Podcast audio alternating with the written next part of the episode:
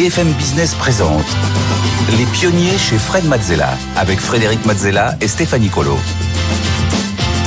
Au sommaire des pionniers cette semaine, le tête-à-tête pour commencer avec euh, la pionnière de la télé-réalité en France. Elle a produit et elle produit encore euh, des émissions extrêmement variées que vous connaissez tous, de Love Story à la ferme des célébrités, euh, les Ch'tis, les Marseillais, Fort Boyard ou même encore Colanta bien entendu.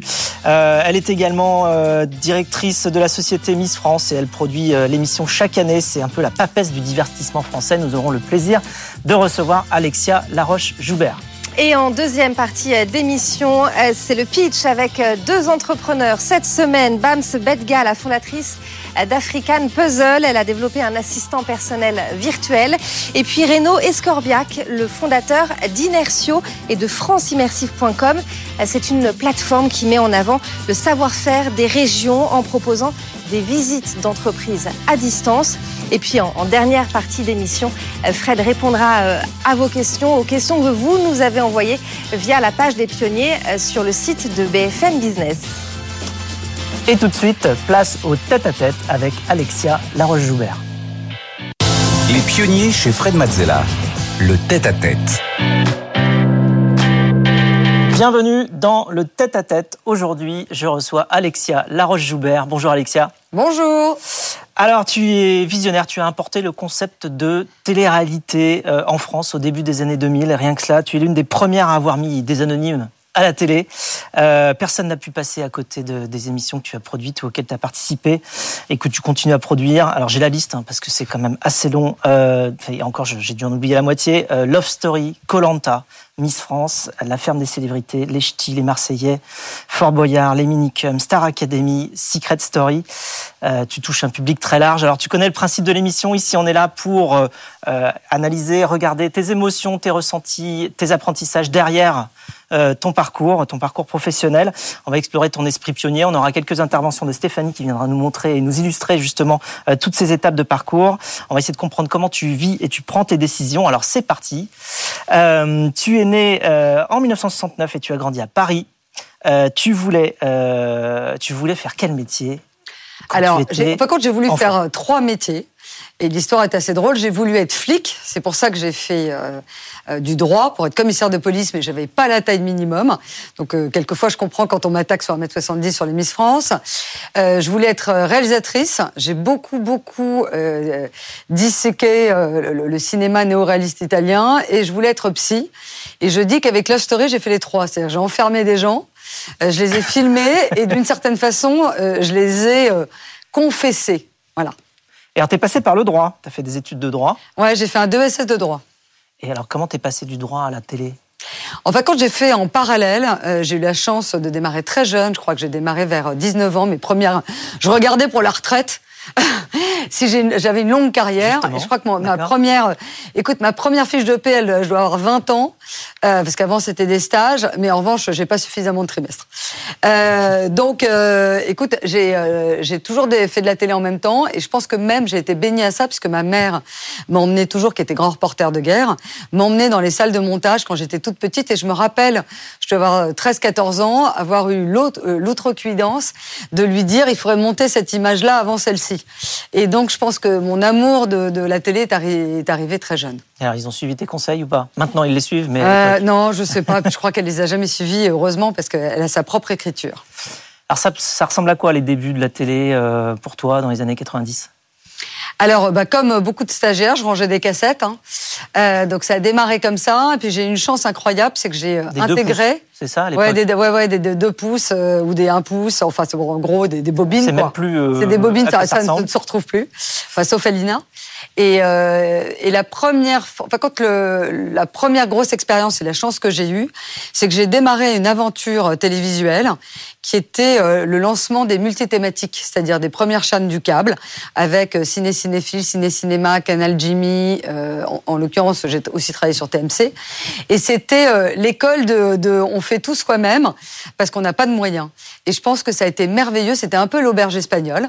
Donc ça manquait un peu de rigueur. En revanche, c'était inventif, osé. Euh, moi, je me rappelle que Canal Jimmy, c'est la première chaîne qui a lancé le principe des séries. Euh, à l'époque, ça se faisait pas. Et c'est eux qui ont acheté des séries euh, américaines et qui les ont lancées.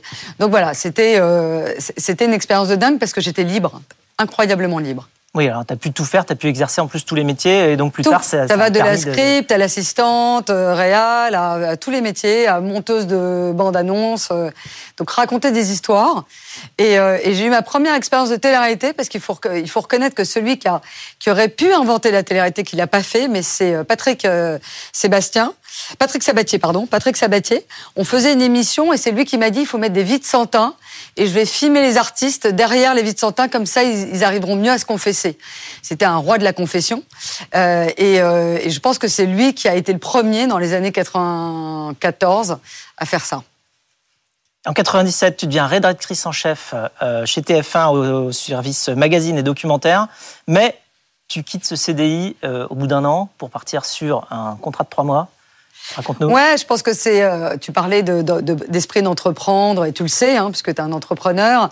Je pense qu'à un moment, quand on a des envies, il faut les suivre et pas se poser la question du cadre dans lequel tu vis tes envies.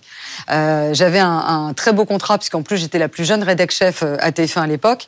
Mais j'avais envie de, faire une émission qui s'appelait Entertainment Tonight, qui est une émission mythique aux États-Unis. Stéphane Courby, en l'occurrence, et ça fait 25 ans que je travaille avec lui, me donne la chance de rejoindre la productrice euh, Corinne Spack de l'époque. Et je me dis, allez, on y va, on tente, trois mois. J'ai jamais vécu un, enfer pareil. Euh, euh, et, au bout de trois mois, on nous a reconduits et je l'ai fait pendant quatre ans. C'est ça qui a ouvert d'ailleurs bah, c'est ça qui a... Bah, oui, parce qu'après, c'est comme ça que j'ai rencontré le format, parce que c'est une rencontre amoureuse. J'ai rencontré le format de la télé-réalité qui était Big Brother, et après, tout, tout a suivi. Alors, c'est quoi le métier de, producteur exactement euh, de télévision? Euh, Alors, le métier de producteur, c'est de rendre les choses possibles. C'est d'une idée, euh, d'un format, de, de, rassembler une équipe autour de soi qui va, qui va permettre d'un bout de papier d'en faire des images filmées.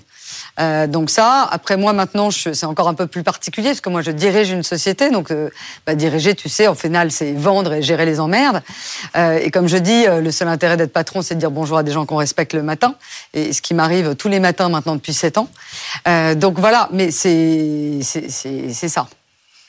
Ton coup de maître, en 2001, tu produis l'émission Love Story, Stéphanie. Émission culte de télé-réalité. La première saison est diffusée sur euh, M6 d'avril à juillet 2001. Le concept est importé des, des Pays-Bas où l'émission s'appelle Big Brother. Le principe, 11 célibataires vivent coupés du, monde dans un loft où toutes les pièces sont équipées de caméras et de micros. Ils sont filmés 24 heures sur 24 et des images diffusées en léger euh, différé. Une émission qui est devenue un véritable phénomène de société avec son lot de critiques, euh, télé trash TV. Le quotidien Le Monde euh, consacrera trois unes au phénomène et analyse euh, le succès de Love Story par le voyeurisme assumé et la soif de sensationnel des téléspectateurs. Malgré les critiques, l'audimat est au rendez-vous avec 5 millions de téléspectateurs en moyenne, 34% de part de marché sur les 4 ans et plus. Ça monte même à 7,2 millions de téléspectateurs pour la finale et près de 50% de part de marché. Exactement. Ce qui était sur une chaîne qui, à l'époque, était beaucoup plus petite. C'était vraiment la chaîne Challenger euh, de TF1, M6. Et ça a d'ailleurs, je pense, mis un highlight euh, sur euh, M6 gigantesque. C'est-à-dire qu'elle a émergé, elle est rentrée dans la télé de la grande télé à ce moment-là.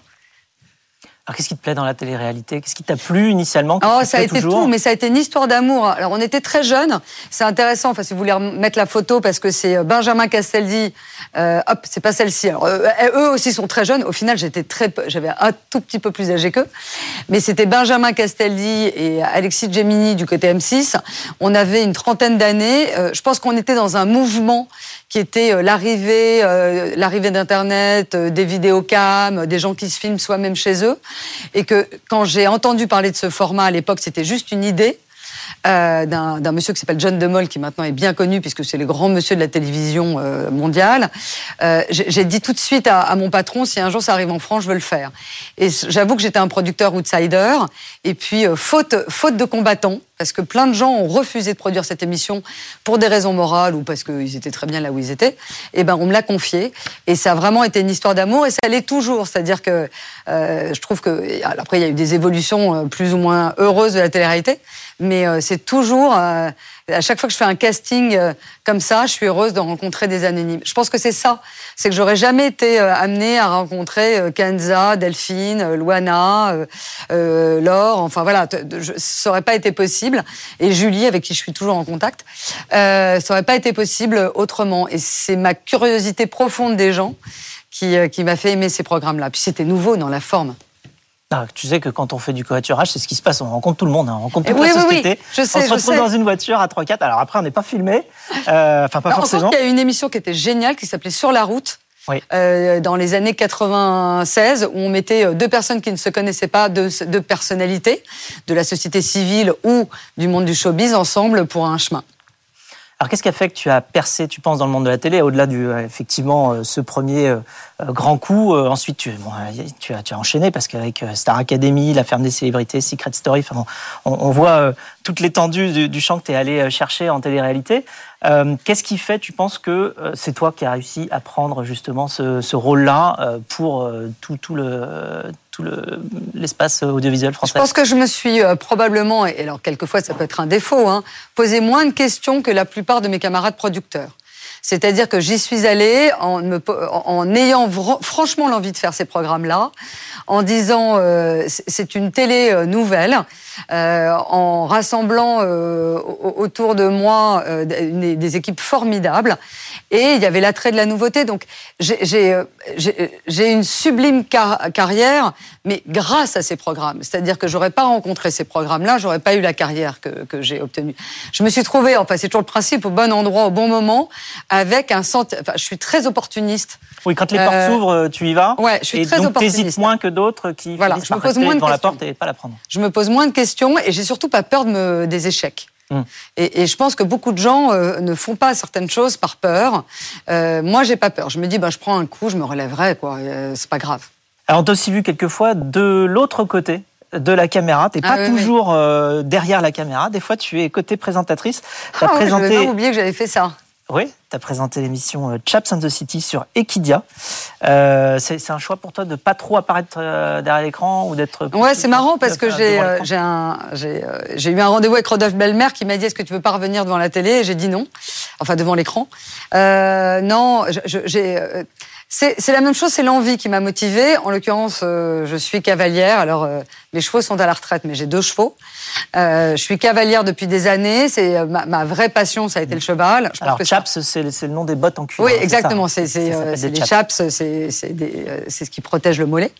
Et donc, tout ce qui a, tout ce qui me donnait l'occasion de parler du cheval. Euh, c'était merveilleux. Après, je pense que je suis, euh, je suis quelqu'un qui suis très bien derrière. Il y a des gens qui font remarquablement bien ce métier. Je trouve que c'est un métier courageux parce que quelquefois, on assume des coûts qui devraient être plus être sur le producteur que sur l'animateur. Et donc, euh, voilà, c'est courageux. Je trouve que pour les femmes, c'est très injuste parce que soit vous êtes journaliste et dans ces cas-là, vous en sortez bien et vous avez des, des, femmes qui ont une vraie carrière, je pense à Anne Sinclair, devant la caméra jusqu'à un certain âge. En revanche, quand vous êtes animatrice de divertissement, votre carrière s'éteint assez rapidement. Donc, euh, je trouve ça très courageux et d'ailleurs, c'est une des choses sur lesquelles il faut qu'on travaille, nous, en tant que producteurs, euh, à, amener les femmes euh, plus loin dans leur carrière. les hommes y réussissent très bien les femmes ont plus de problèmes. Après 13 ans de carrière chez Endemol, tu démissionnes. Euh, mais la télé-réalité, ça continue d'être euh, d'être de ta marque de fabrique. Tu produis notamment l'émission Les Ch'tis, où les candidats sont tous castés dans le Nord-Pas-de-Calais. Euh, et puis ça t'inspire d'autres émissions. Euh, comment ça t'est venu l'idée des, des Ch'tis? Comment Comment t'as su que ça pouvait marcher ça, nous est venu en l'occurrence avec quelqu'un à qui il faut, il faut rendre à César ce qui est à César, Frédéric de Vincel, qui est l'actuel directeur des sports d'M6 et du digital. on avait très envie de faire un, un programme sur les jeunes. On, moi, je voulais sortir du principe de l'enfermement et de la mécanique d'élimination. Et je disais, il faut faire un programme de télé comme on regardait Hélène et les garçons, donc un vrai feuilleton. Et pour ça, il fallait trouver un, format où il n'y ait pas d'élimination, où ça soit des jeunes qu'on regarde ensemble. Et lui a l'idée euh, de faire quelque chose euh, à la manière un peu de Georges Shore. Et, euh, et à l'époque, il y avait les ch'tis qui venaient de sortir. Oui. Et on s'est dit, c'est une communauté géniale. Et voilà, et de fil en aiguille, d'un travail collectif, on a abouti à ça. Est-ce qu'il y a des limites à la télé-réalité, tu crois? Oui, moi je dis toujours que, enfin, j'ai une limite. J'en donne un exemple très concret. En Hollande, sur Big Brother, ils font venir un, un homeless, un, un SDF. Un SDF, euh, pour voir comment les candidats de, de, ce Big Brother allaient réagir. Je trouve que l'idée aurait été intéressante si ça avait été un comédien. Pourquoi? Parce qu'un comédien joue un rôle. Là, d'utiliser la faiblesse d'un SDF, quelqu'un qui, est en, qui, est, qui est en difficulté pour d'une certaine façon voir la réaction des autres, ça c'est ma limite morale. Depuis 2016, tu diriges euh, ALP, Adventure Line Production. Là encore, tu produis des émissions cultes. Stéphanie. Oui, ALP, euh, fondée en 72 par Jacques-Antoine, c'est aujourd'hui une filiale de Baniget. Et parmi les émissions euh, mythiques qui sont produites par ALP, il y a la carte au trésor sur France 3, Fort Boyard diffusé sur France 2. On compte désormais 31 saisons. Autre grand succès, Colanta, 22 saisons. On ne sait même plus, on sait même plus combien il y a de, parce qu'en fonction de, la manière dont on ne sait pas comment. Même moi, je suis pas capable de vous le dire combien il y a de saisons. Eh bien, chaque année, en tout cas, la production enregistre entre 25 000 et 35 000 candidatures. Et pour cette euh, édition 2023, le premier épisode a été suivi par euh, plus de 4 millions de téléspectateurs et 1,2 million en replay. Et ça, c'est un record historique hein, pour un programme de flux, euh, toute chaîne confondue hein, pour Colanta. Oui, et alors dans la photo précédente, on voyait Julien Magne, qui en est le producteur, et, voilà Julien Magne qui est à ma droite.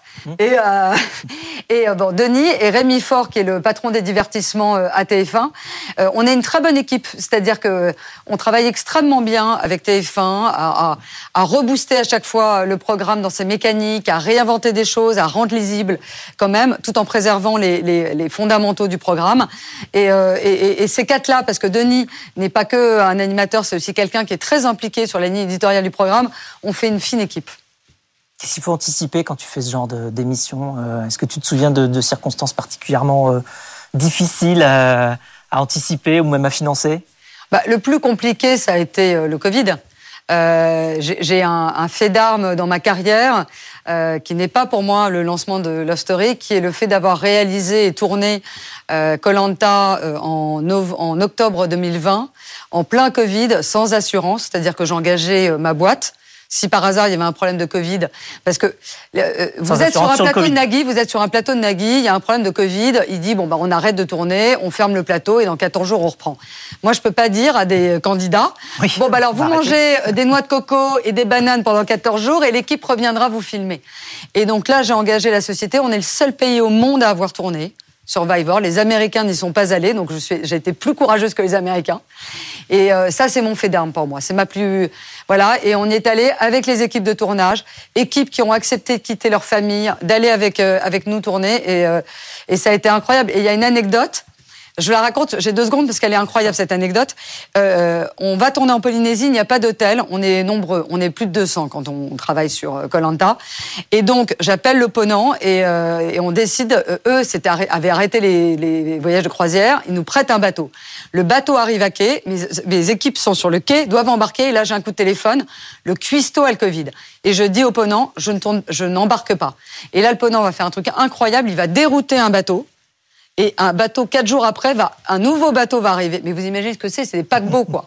Et donc c'est une histoire de dingue et c'est une très belle collaboration avec euh, cette grande maison euh, que je remercie.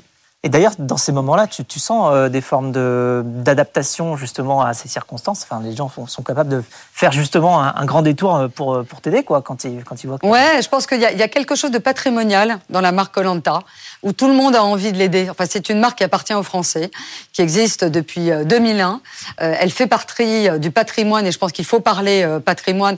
On est nous rattachés au ministère de la Culture. La ministère de la Culture l'oublie trop souvent, mais nous, on est rattachés au ministère de la Culture, et je considère que ces programmes-là, euh, quand ils ont été diffusés en plein Covid, ils ont apporté, ils ont apporté le besoin d'évasion que euh, les gens enfermés chez eux, euh, dont les gens enfermés chez eux avaient besoin. Ça coûte combien à produire à peu près une émission? Alors pas forcément celle-ci. Ça coûte très cher, mais moins cher que d'autres émissions sur TF1. D'accord. Très cher, mais moins cher que d'autres. Très bien. Alors donc en 2021, tu prends également la tête de la nouvelle société Miss France et tu produis la, finale du concours. Euh, tu as su t'approprier l'émission, tu, l'as fait évoluer un petit peu aussi hein, en, vision, euh, en valeur, en image? Ouais, alors c'est une longue histoire euh, cette émission parce que j'ai eu la chance de la produire, enfin de, de, participer à la production à l'époque de Geneviève de Fontenay. Euh, j'étais directrice des programmes euh, à l'époque et je l'ai produite avec un garçon qui s'appelle Frédéric Gilbert, qui est avec moi maintenant. Et je pense que tous les deux, on a eu le courage de demander cette émission qui est un, un énorme barnum. C'est 400 personnes, c'est un événement incroyable au moment où on le produit. Et c'est un programme, enfin c'est vraiment le programme qui me fait rêver. Et comme je dis souvent, j'en avais marre des, des, pouilleux sur une euh, plage déserte. J'avais besoin d'avoir de la féerie. Euh, c'est toujours le début de Noël un peu, enfin voilà. Et euh, contrairement à ce que tout le monde dit, c'est un, un, incroyable ascenseur social. Euh, je pense que c'est ça que j'aime aussi dans la télé-réalité et dans ces programmes-là, c'est que donner l'occasion à des gens qui n'auraient jamais accès à la lumière de se mettre en avant et après c'est à eux d'en tirer profit. Et c'est un énorme ascenseur social. Vous avez des gens qui viennent de partout en France, des dom de tous les milieux socioculturels. Euh, enfin voilà, c'est comme Colanta, c'est-à-dire on est accessible à tous. Et j'ai fait tomber beaucoup de barrières, c'est-à-dire euh, l'âge, euh, euh, le fait d'être marié ou pas. Pour moi, enfin moi j'ai fait ma carrière ou d'avoir des enfants. J'ai fait ma carrière en élevant deux enfants euh, seuls. Oui, parce qu'avant il y avait des limitations. Oui, il y avait des limites. Et, et, donc maintenant, la seule chose auquel je n'ai pas touché, c'est 18 ans, parce que pour le coup, ça serait compliqué si c'était une jeune femme mineure. Et en l'occurrence, la taille. Parce que les, les, jeunes femmes euh, défilent et avec des robes de couturier. Les robes de couturier, il faut pas mesurer moins d'un mètre 70 parce qu'en direct, vous pouvez pas faire des ourlets. C'est aussi con que ça. Alors c'est un record, hein, c'est pareil, 8,1 millions euh, de téléspectateurs pour, pour Miss France. C'est la plus grosse télé avec les enfoirés.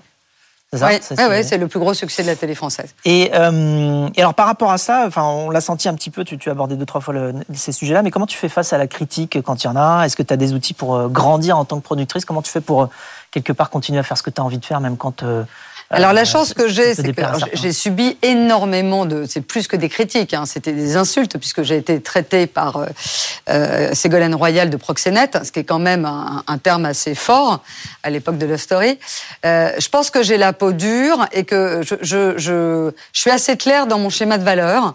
Euh, je fais attention aux gens.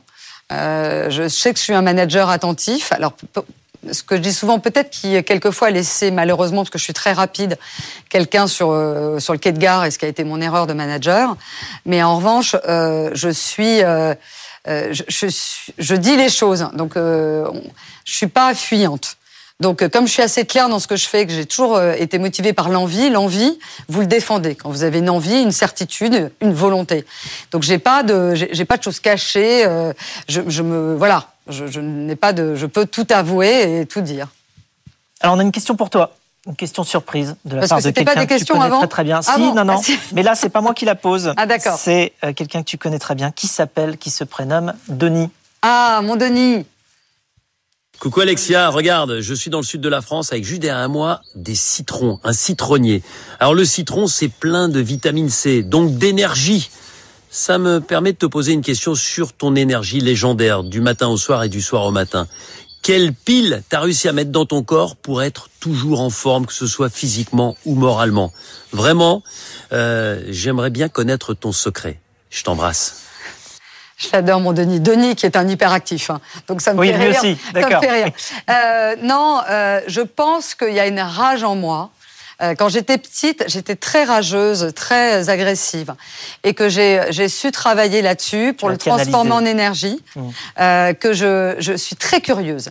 Euh, et, et, Denis est comme ça. Denis, euh, il prend son vélo quand on est sur Colanta, il va voir les populations, il va voir les, la, culture, il va même, euh, il a même sauvé une femme qui allait mourir euh, si on ne lui trouvait pas en urgence un médecin. Et donc on, l'a fait grâce à nos hélicos sanitaires. On a pu l'évacuer sur une grande ville pour qu'elle soit opérée. Elle était enceinte. Elle, en faisant compte, le bébé sortait pas. Il était en siège, donc elle serait morte euh, elle serait morte en donnant naissance à son enfant. Donc voilà, et cette curiosité qui nous anime, je pense que c'est la, la curiosité, c'est la grande force des entrepreneurs. Euh, c'est euh, le regard, euh, c'est le regard sur ce qui se passe à l'extérieur. Et donc moi, ma flamme, je la mets au service de l'extérieur. Et la capacité à prendre les opportunités quand elles se présentent. Du coup, ça va avec la Oui, il faut dire qu'on est opportuniste. Opportuniste, c'est un beau mot. Opportuniste, c'est saisir les opportunités. Curiosité, opportunisme et canalisation d'énergie, ce seront les mots de la fin. Merci beaucoup Alexia. Merci à toi Fred. Et quant à nous, on se retrouve tout de suite pour le pitch.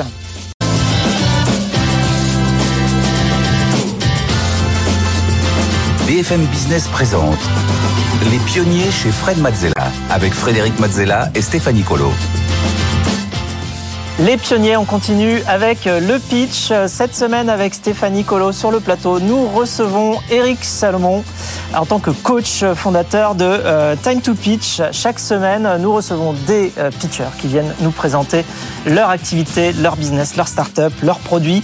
Vous pouvez vous aussi candidater. Pour cela, rien de plus simple. Il vous suffit de scanner le QR code qui s'affiche à l'écran ou bien de nous écrire sur euh, lespionniers@bfmbusiness.fr ou bien d'aller sur le site de l'émission. Il y a plein de solutions sur les pionniers sur BFM Business. Les pionniers chez Fred Mazzella. Le pitch commence tout de suite avec notre première pitcheuse euh, du jour. Il s'agit de Bams Betga. Bonjour Bams. Bonjour à tous. Euh, soyez la bienvenue. Vous êtes la fondatrice d'African Puzzle. Vous avez développé un assistant euh, personnel virtuel. Vous allez nous expliquer. D'abord, je vous rappelle les règles. Vous avez une minute trente pour pitcher devant Fred et Eric. Suivront des questions et des conseils. Mais d'abord, c'est à vous. Top chrono. Dans nos vies d'entrepreneurs, nous avons plein d'outils de productivité qui nous aident à organiser nos tâches. Mais ces solutions nécessitent toutes de savoir lire ou écrire. En Afrique, dans le secteur informel, plus de 400 millions d'entrepreneurs sont peu lettrés. Ils n'ont donc aucun outil adapté et doivent tout mémoriser. Nous avons créé African Puzzle Works, une application mobile audio et photo pour gérer son business. Prenons Monsieur Sissoko, artisan couturier.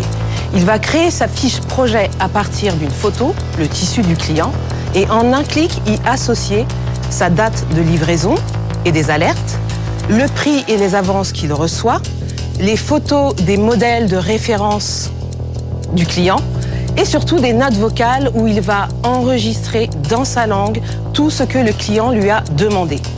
Quand Monsieur Sissoko est prêt à produire, il ouvre son projet, retrouve tout au même endroit et peut écouter ses notes vocales pendant qu'il regarde les photos de référence. African Puzzle Works, c'est la solution la plus simple de gestion de projet. Pour se souvenir de tout ce qui compte sans avoir besoin de lire ou d'écrire. Un deuxième cerveau qu'on a dans sa poche et qui fonctionne hors ligne. Nous avons aujourd'hui 4 millions... Oh Pardon. Continuez. allez-y, allez-y. Nous avons aujourd'hui 4000 bêta-testeurs. Nous sommes sur notre premier tour de table. Alors, investisseurs, rejoignez-nous. Je vous invite, contactez-nous. Merci beaucoup Bams Bedga pour African Puzzle. Fred, on commence avec tes questions. 4 millions d'utilisateurs, c'est pour bientôt. Oui, dans 4 ans, nous aurons, nous prévoyons d'avoir 14 millions d'utilisateurs, effectivement.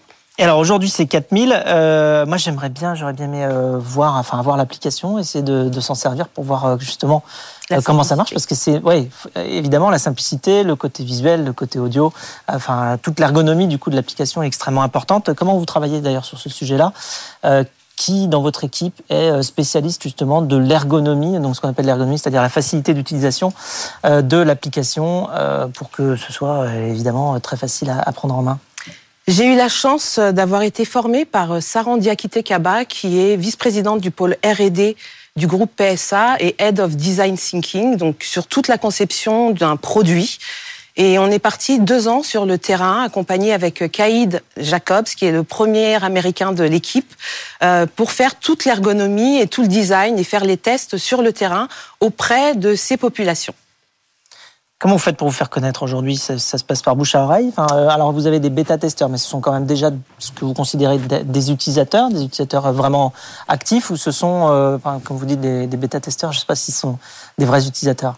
Oui, ce sont des vrais utilisateurs, des vrais entrepreneurs. On a commencé par une cible qui est légitime en Afrique, euh, les couturiers, parce que à chaque coin de rue, dans chaque pays d'Afrique, il y a un couturier et que l'on soit riche ou pauvre, on va chez son couturier. Donc pour nous, c'était un ambassadeur naturel qui permettait déjà d'être une de ces professions que tout le monde voit agir et dont tout le monde voit le changement dans la qualité de la production.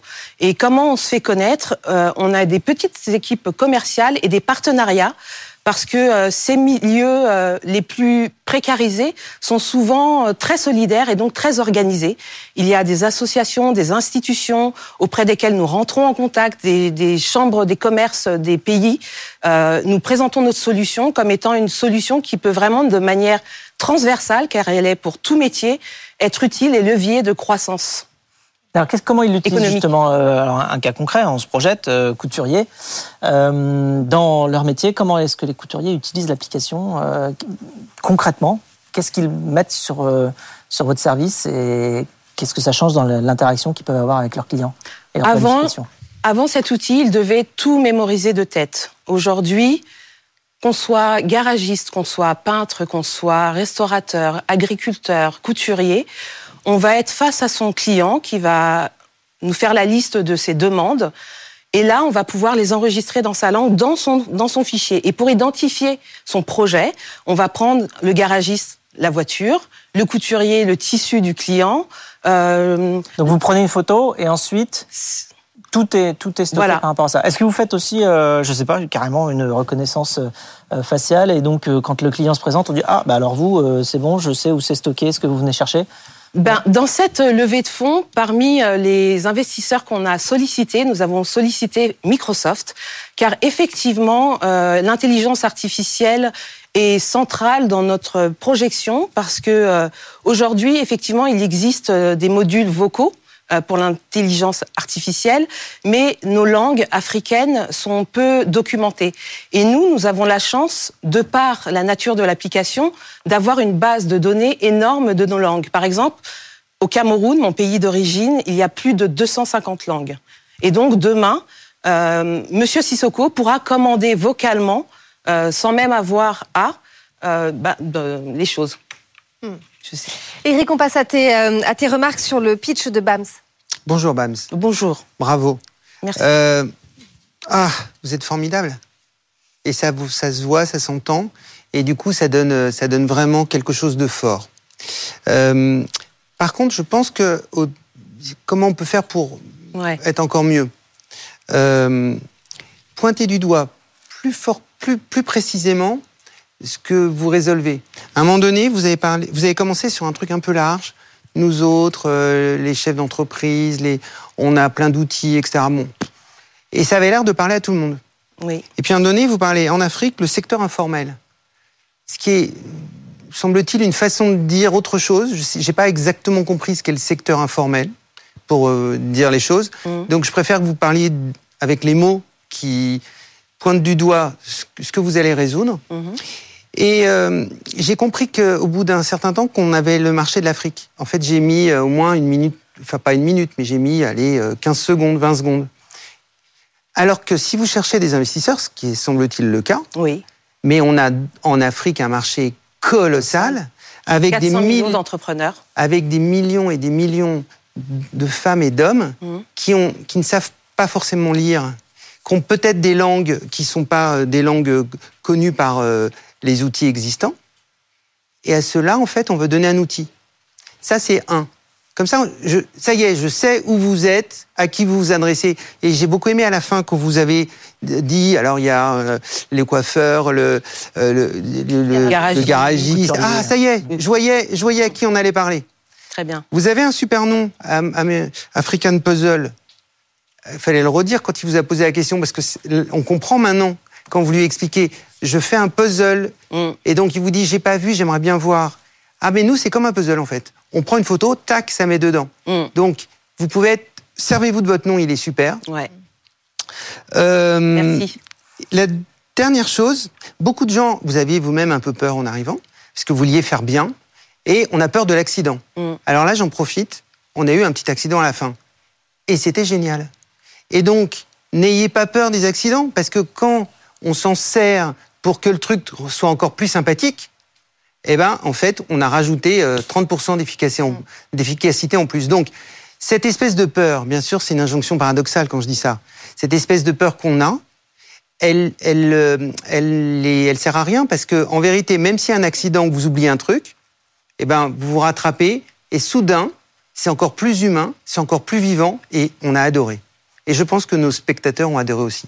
Je vous remercie. Merci beaucoup, Bams Betga. Je rappelle que vous êtes la fondatrice d'African Puzzle. Merci. Merci. On accueille désormais notre deuxième pitcher du jour. Il s'agit de Renaud Escorbiac. Bonjour. euh, Renaud, vous êtes le Bonjour. fondateur d'Inertio et franceimmersif.com, plateforme qui met en avant le savoir-faire des régions en proposant des, des visites d'entreprises euh, à distance. Vous avez une minute trente pour pitcher devant Fred et Eric. Suivront des questions et des conseils. Mais d'abord, c'est à vous, top chrono. Merci, merci de la- de l'accueil. Enersio est une société qui propose des solutions en réalité virtuelle et réalité augmentée, et plus principalement orientées vers la visite et les expériences immersives. En 2019, 15 millions de visiteurs se sont rendus dans les entreprises françaises. Environ 2000 entreprises françaises se sont fait visiter, et euh, ces, visiteurs cherchent à comprendre euh, des savoir-faire, des métiers, voire des chaînes de production. C'est sur ce constat que France Immersive a été créée comme la première plateforme de visite à distance des savoir-faire, industrie et territoire français en vidéo 360 interactive que nous agrémentons euh, d'interviews de collaboratrices et de collaborateurs sur poste de travail. Cette plateforme est accessible en ligne, franceimmersive.com, gratuitement. Ces visites, ainsi fabriquées, sont transposées pour mes clients, les entreprises, dans des casques de réalité virtuelle pour qu'elles puissent se promener, se déplacer partout dans le monde avec leur authenticité dans leur poche. Pourquoi? Bah Parce que en fait, l'impact est démesuré quand on fait visiter son entreprise. Euh, comment, quels sont les usages finalement de ces visites immersives? Ben, En communication, pour faire développer sa marque, pour ancrer cette marque. En commerce, bien sûr, en déplacement, en salon, on va pouvoir téléporter euh, le, consommateur ou le, ou le prospect dans l'usine en RH, euh, parce que on va pouvoir au candidat faire visiter sa future entreprise. Si je devais conclure, euh, je dirais qu'il faut ouvrir grand les portes de nos usines françaises, de nos savoir-faire. Euh, vous en êtes que meilleurs. Merci beaucoup, Renaud Escorbiac pour euh, Inertio et franceimmersif.com. Fred, tes questions. Alors, ça donne envie de- d'essayer. Alors, je ne connaissais pas ces nombres-là. Euh, 15 millions de, de- de Français ou de tout court Alors, de euh, visiteurs, de visiteurs. euh, principalement français, dans les, euh, les entreprises. sociétés, les entreprises absolument. Ouais. françaises. Et, Euh, par an. et- et ça, et ça, ça s'est accru de 30% depuis. Hein. Mais alors, euh, donc ça demande, euh, après pour passer à la solution immersive comme ça, euh, ça demande de- d'avoir, j'imagine, euh, l'outil, enfin le, le- votre, euh, enfin un, outil de, de- de réalité virtuelle spécifique ou pas? Alors, en réalité, ben, on va vous nous, construisez vous? C'est le Voilà. soft véritablement Non, qui va dans n'importe nous, quel on va outil construire la visite, donc on va scénariser avec le client quand il fabrique euh, du savon de Marseille ou quand il fabrique des radiateurs Made in France. Alors nous sommes très orientés et très engagés dans le Made in France. Mm. On, on promeut et on encourage la réindustrialisation. Donc pour cela, il faut montrer qu'aujourd'hui le Made in France, euh, bah c'est c'est c'est pas grave. Hein, L'industrie, c'est c'est pas, euh, on va pas finir dans l'industrie euh, de Zola. Et donc c'est l'idée est partie d'ici. On les fabrique en vidéo 360. Donc j'ai une équipe de tournage qui va s'y rendre.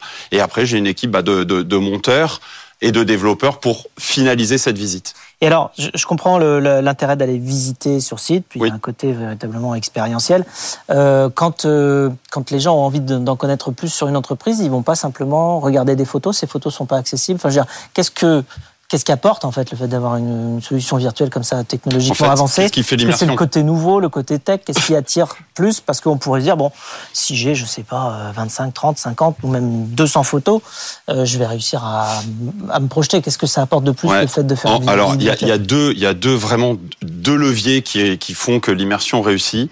C'est la qualité de la vidéo, parce qu'un être humain s'identifie à un autre être humain en mouvement. Si je le vois en, en- en photo, et euh, je vais pas m'identifier à lui. Donc quand je vais voir, je sais pas moi, euh, dans une entreprise de joaillerie, quelqu'un qui va sertir, si je le vois en photo, je, je m'identifie pas. Par contre, si je le vois faire, je vais m'intéresser, etc. Donc ça, c'est un premier levier. Le deuxième levier, c'est l'interactivité. Le fait que ce soit en vidéo 360, donc absolument immersif, euh, et en plus interactif, et en plus à des Français, quand je vous explique que vous pouvez cliquer à droite ou à gauche et que je, je vous conseille de cliquer à droite, vous cliquez à gauche. Et là, l'immersion est réussie parce que vous allez faire votre chemin de visite dans l'entreprise comme vous le sentez vous. Et c'est vraiment ces deux leviers. Eric, quelles sont tes remarques sur le pitch de Renault?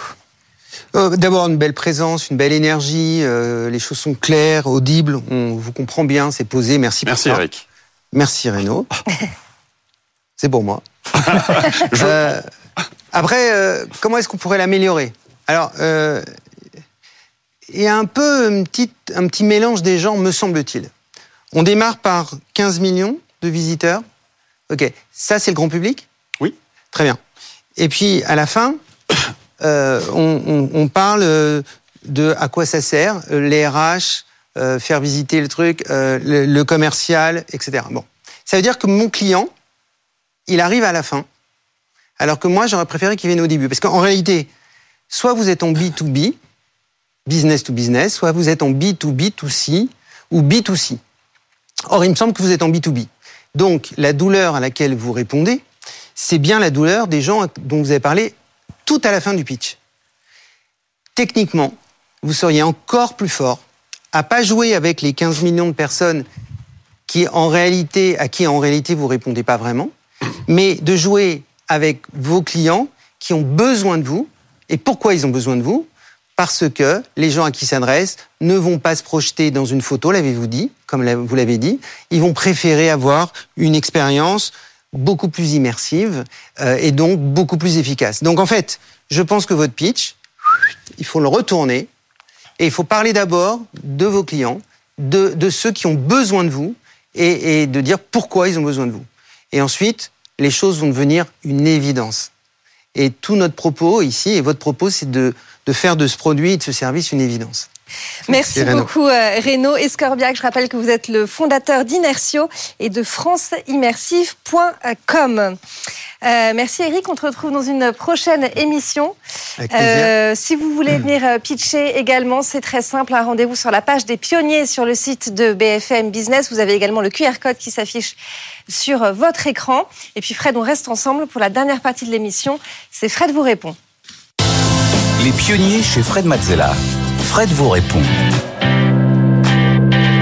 On continue avec vos questions. Chaque semaine, vous pouvez me transmettre tout ce qui vous passe par la tête en termes de questions, que ce soit sur euh, l'écosystème des startups, le financement, euh, toutes vos problématiques d'entrepreneurs. Euh, Je suis là pour y répondre. Justement, pour poser euh, vos questions, hein, c'est très simple. Ça se passe sur la page des pionniers sur le site de BFM Business ou encore avec l'adresse lespionniers at bfmbusiness.fr. Le- Un QR code aussi s'affiche sur votre écran. On commence tout de suite, Fred, avec la question de Clémence. Euh, Voyez-vous le développement de l'intelligence artificielle d'un bon œil?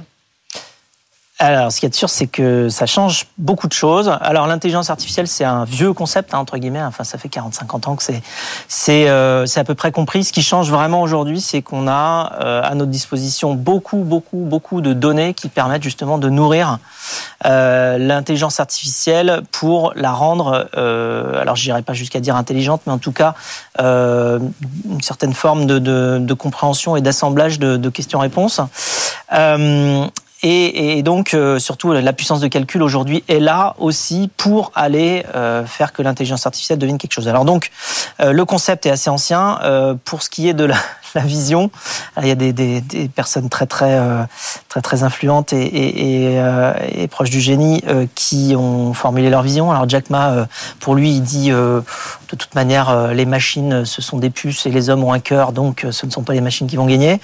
Euh, Jack Ma, le fondateur d'Alibaba, et euh, Elon Musk, qu'on ne présente plus, lui, euh, il pense que euh, les machines vont bientôt être plus intelligentes que les humains, et même elles vont être capables de construire des machines qui seront plus intelligentes qu'elles. Donc en fait, euh, bah, nous, on, est, on va être relégués un petit peu euh, en, en deuxième plan. Le phénomène de la singularité 2045, c'est ça? Oui, c'est ça. Donc, euh, alors, moi, j'ai envie de croire de toute manière que euh, c'est quand même encore nous qui avons la, la prise sur les machines, euh, que l'homme a des choses que la machine n'a pas, hein, tout ce qui va être de l'ordre de l'émotion, de la créativité, du jeu, de la, de la réflexion et même de la cré... enfin, quand on dit créativité, il faut se, se rappeler que aujourd'hui, les, les- le- l'intelligence artificielle n'est pas euh, créative, hein. elle est euh, euh, au mieux reproductive, c'est-à-dire qu'on va lui dire, euh, on va lui montrer tout un tas d'exemples d'avant, et puis ensuite, quand elle voit un problème un peu similaire, elle va répondre euh, un petit peu la même chose que, ce qu'il y avait avant. Donc elle ne crée pas quelque chose de, nouveau, à moins d'introduire un côté aléatoire. Mais à ce moment-là, est-ce que l'aléatoire, c'est de la créativité? C'est encore un autre sujet. Donc tout l'enjeu, ça va être pour nous, de toute manière, de mettre euh, eh bien, la technologie au service de l'humain et pas l'inverse. Il faut être très vigilant. Euh, je pense que c'est aussi important d'aller euh, justement euh, faire en sorte de contrôler euh, les, les aspects éthiques de, de tout ce qu'on peut développer dans ce domaine-là euh, pour justement éviter de se faire euh, mm. déborder. C'est un outil très puissant, mais je pense que comme tous les outils très puissants, eh bien c'est c'est une épée à deux bords. Enfin, c'est à double tranchant. Mm. Allez, on poursuit avec la question de Fabien. comment voyez-vous l'avenir de l'entrepreneuriat en France? Alors, euh, je le vois bien. Euh, en fait, ça a quand même beaucoup, beaucoup bougé sur les dix dernières années. Euh, on voit qu'il y a beaucoup, enfin, un dynamisme très, très fort. donc, déjà, l'entrepreneuriat est beaucoup plus accessible aujourd'hui qu'il ne l'était avant. Hein. Monter une société aujourd'hui, c'est beaucoup moins compliqué, dans le sens où il y a beaucoup plus d'assistance et il y a aussi beaucoup plus de financement. Aujourd'hui, c'est possible, et on a même 42% des 18-30 ans qui ont envie de le faire, de créer une entreprise euh, assez rapidement, même juste après ses études, d'aller trouver un incubateur dans lequel on va pouvoir avoir des, compétences autour de nous, du conseil, euh, des coachs, des gens qui vont pouvoir nous accompagner, puis aussi nous donner certains moyens pour se développer, aller chercher du financement euh, en faisant une bonne présentation du produit ou du service qu'on veut créer, en faisant un bon pitch, en faisant une, enfin voilà tout, son travail. On peut aller chercher des sous pour justement commencer à structurer et la, et, la mise sur pied du produit et l'équipe. Euh, alors au-delà de ça, bon, c'est plus accessible. Ça reste compliqué. Hein. Enfin, l'entrepreneuriat, de toute manière, c'est jamais simple.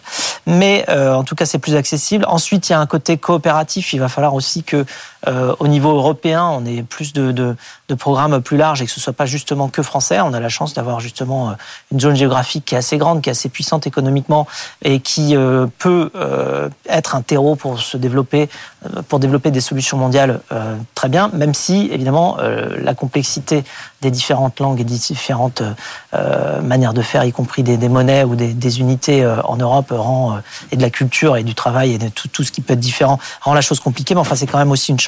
Et puis surtout, en France, on a aussi un état d'esprit un petit peu champion de l'impact. Euh, on a ce qu'on appelle maintenant évidemment toutes les sociétés impact by design, donc euh, construites pour avoir de l'impact, donc en environnement, en social, en santé. Mais en tout cas, euh, la nouvelle génération d'entrepreneurs est très consciente de ça et on voit que c'est une préoccupation majeure quand on crée une société aujourd'hui de se demander quel impact ça va avoir sur la société et de vouloir faire en sorte que quand on crée quelque chose et qu'on se projette dans un monde dans lequel cette chose-là, ce produit, ce service existera, eh bien on pense que le monde s'en tirera mieux avec cette solution que sans. Donc ça c'est l'impact by design et j'en vois de plus en plus et la France est, très très bien armée pour cela aujourd'hui. Il y a beaucoup de sociétés à succès euh, qui, euh, qui montrent que c'est possible. Et c'est tant mieux. Merci beaucoup Fred pour euh, ces réponses à vos questions. Euh, c'est la fin de cette émission des pionniers que vous pouvez évidemment retrouver euh, en replay, en podcast et sur le site évidemment de, BFM Business. Oui, vous pouvez donc envoyer vos questions et même nous suggérer sur cette page des pionniers eh bien, les prochains invités et aussi candidater pour le pitch. Vous pouvez tout faire. Voilà, c'est aussi votre émission bien sûr. À la semaine prochaine.